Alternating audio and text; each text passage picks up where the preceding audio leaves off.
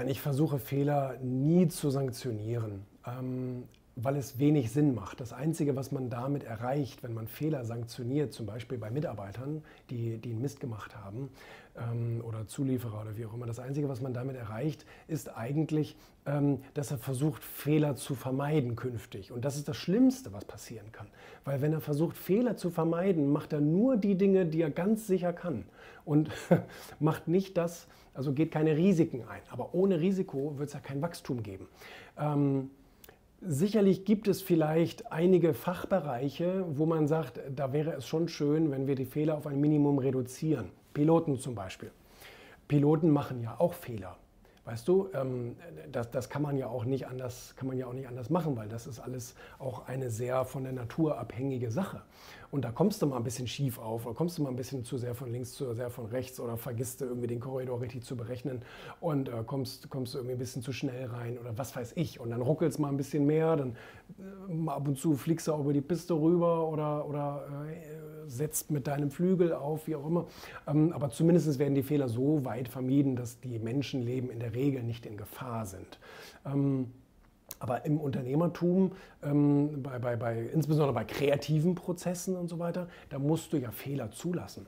Und ähm, das ist bei uns auch in der Firma so. Äh, es werden äh, viele Dinge nicht richtig gemacht oder nicht so gemacht, wie ich es mir vorstelle. Das kann man auch am besten verzeihen, weil du kannst jemandem nie eins zu eins sagen, was du dir da gerade in deinem Kopf ausgedacht hast. Das musst du ein bisschen Try and Error ausprobieren. Aber ähm, auch wenn es etwas ist, was der eigentlich schon, schon immer, richtig, immer schon, schon richtig gemacht hat und jetzt auf einmal macht das falsch, ähm, das kannst du nicht groß sanktionieren. Das muss man hinnehmen, da muss man sagen, gut, war nicht toll, aber ähm, äh, weiter geht's im Text. Ne? Da gibt es keine Konsequenzen, keine negativen Konsequenzen als solches.